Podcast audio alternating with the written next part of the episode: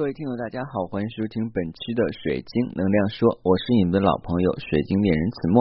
如果你想选购天然能量水晶或者是神秘物品，不妨加我的个人微信。我的个人微信是每期音频节目中的文字介绍里我的英文名 R O T E R X C 一九八六。加我的时候，请备注水晶听友，要不通不过。各位，最近一段时间的话呢，很多的听友有反馈说自己买了一些水晶，当然的话呢是在真的前提下，有一些的话呢是佩戴了几年，有些的话是放到家里边沉闷许久。当突然有一天的时候，觉得哎水晶蛮是有意思的，然后呢就找到我的节目听了听，哎呀我家里还有水晶呢，我看看这个水晶怎么样。这个时候会发现水晶出现什么状况呢？就是水晶的光泽啊，好像跟之前买的时候完全不一样。缺少了那种灵性的光泽，也就是缺少了那种灵动。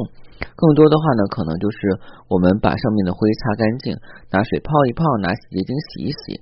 但仅此而已的话呢，外表的灰没有了，但是水晶确实跟之前买的不一样了。这到底是怎么回事呢？但是这一问题的话呢，今天我们展开了呃新的节目。今天的节目内容的话，应该是水晶啊，天然水晶的能量状态啊。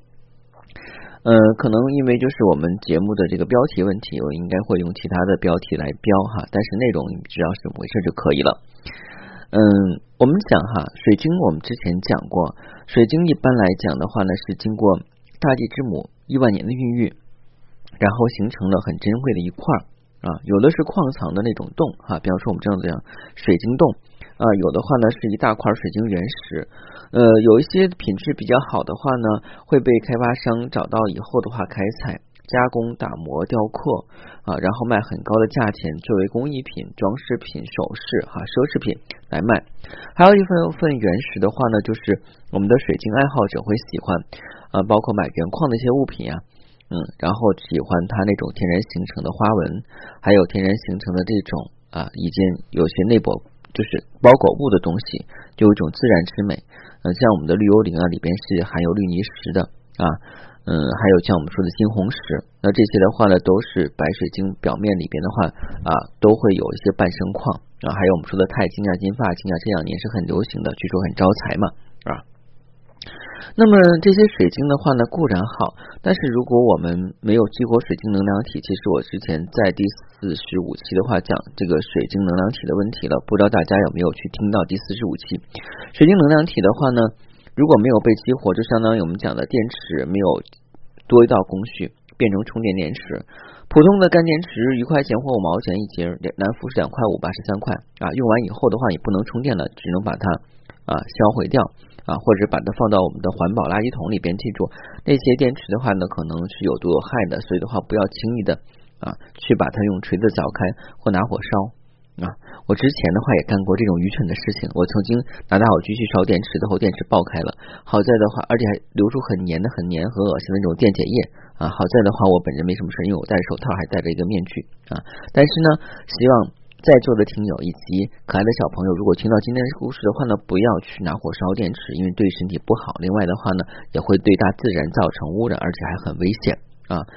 那为什么要举电池的例子呢？我们的水晶是有能量的，就相当于我们的电池一样。电池如果你没有用的话，那个电池电量是有的。在你不使用情况下，可能这个电池电量在三到五年之内的话还有，嗯，可能到第六年的话，电池的电会自然就消耗光了。那我们的水晶也是这样。它一直连接的是大地之母，大地之母就像一个大地的储能器，就是充电给精神不电的充电。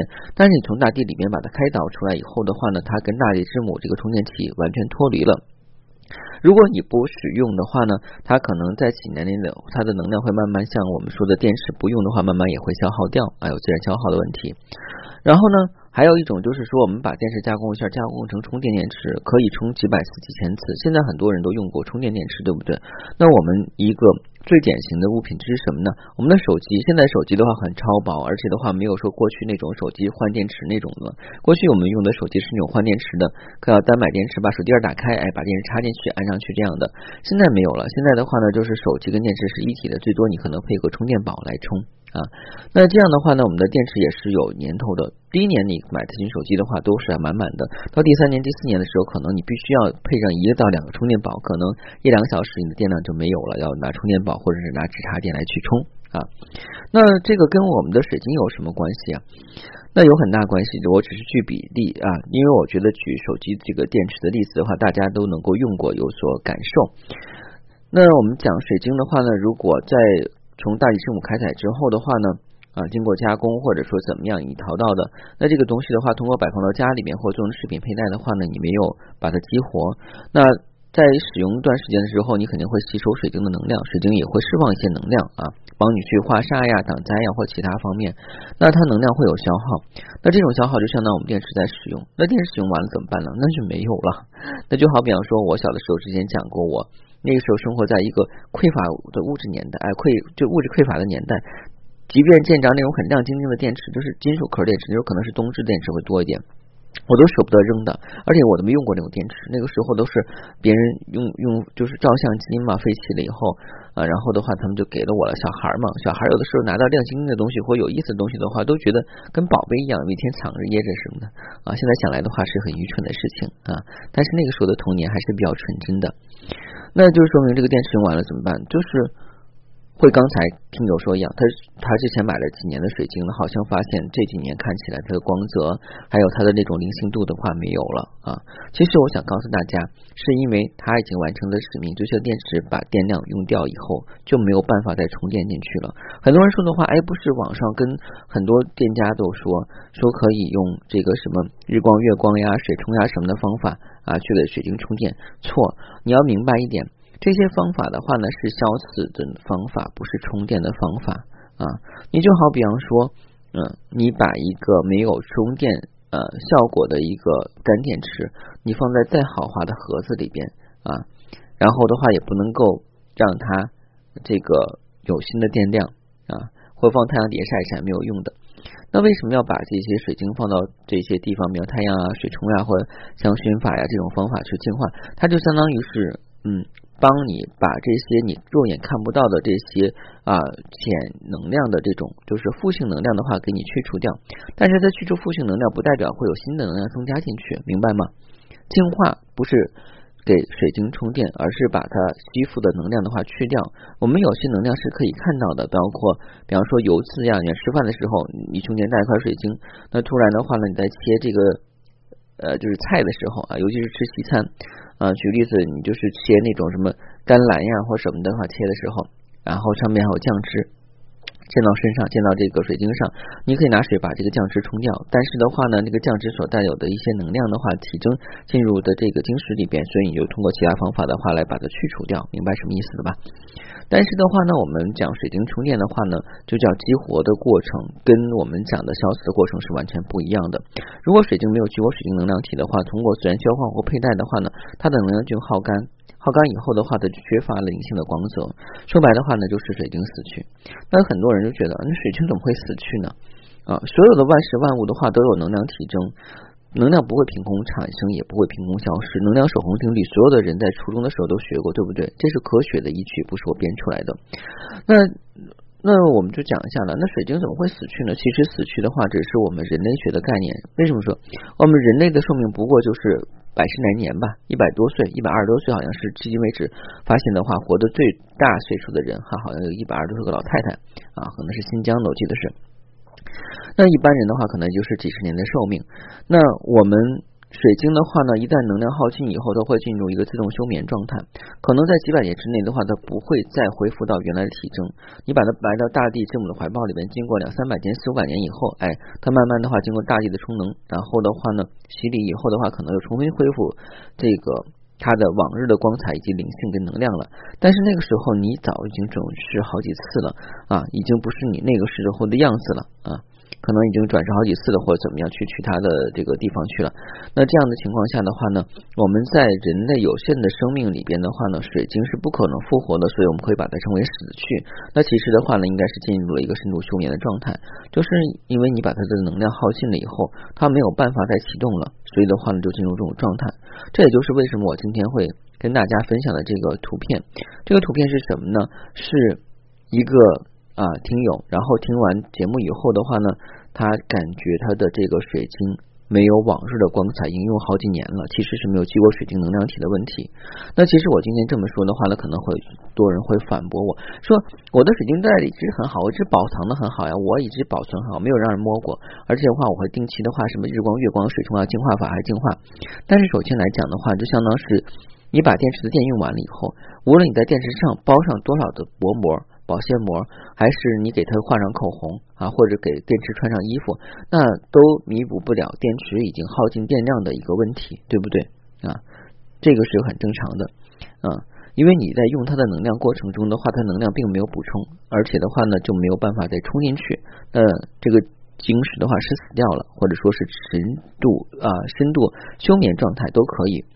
我之所以把这个图片放上，其实告诉大家这是一个共性。大家如果家里有晶石的话呢，不妨去看一看，感受一下这些晶石在你之前买的时候是什么样子，或是这几年之后的话，这个晶石是不是有所变化？如果你说的话我记不得了，那可以，你下次再买晶石的时候，你拍一个照片，过上一年半载的时候，再拿那个照片跟你现在手上的晶石去做对比，看看有没有什么不一样的地方。再举例子来讲的话，可能大家就知道了，就是有的时候我们讲晶石没有油润度和光泽感，并不是说这个晶石表面很脏啊。那我们现在有很多洗涤剂的话，都可以去把它洗干净啊，就是这种感受是没有的。就像我之前讲过，一个熬夜经常去录节目的直播主播，第二天早晨他要上班啊，然后他化了很浓的妆啊，你看起来的话，他脸上没有眼屎，对不对？也没有说是那个。呃，那个洗不干净的，对不对？因为他已经化过妆了，但是你能感受到什么呀？他的脸色不好啊，因为他是熬夜了嘛，所以的脸色不好。那在这种情况下的话，你会觉得他缺乏灵性状态，就是他会觉得，哎，这个人气色怎么不好？你像大病初愈的人，即便化再重的妆，你也知道他状态不好。像演员如果发高烧的话，去出出席一个晚宴，嗯，看着好像很鲜亮光彩，其实的话呢，你离近看的话，他气色很差。那我们平时也是这样的，你拿。再好的这种洗用品，洗完以后只是去除它表面的污垢，但是它里边那一些东西的话，你没有办法去去除，或者说它已经丧失了基本的活力。所以的话呢，在面前的话呢，就是觉得这个光线、这个能量的话是很死的啊。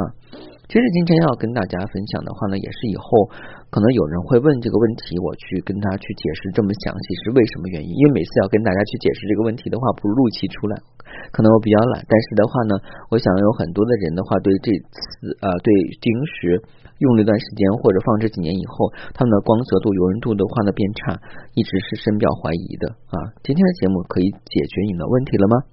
好了，今天的节目就到这里。如果您想选购天然能量水晶或神秘物品，不妨加我的个人微信。我的个人微信是每期音频节目中的文字介绍里我的英文名 R O G E R X C 一九八六。加我的时候，请备注“水晶听友”，要不通不过。如果你喜欢我的节目呢，不妨在喜马拉雅上订阅收听，这样喜马拉雅在第一时间的话呢，会将我录制新节目的通知发送给您，以免您遗漏任何期节目。如果您觉得我节目好呢，不妨分享到朋友圈，或者是分享给那些热爱水晶的朋友们，让更多人去了解水晶、学习水晶、使用水晶，通过使用水晶，让我们的生活变得更加健康美好。谢谢大家，再见。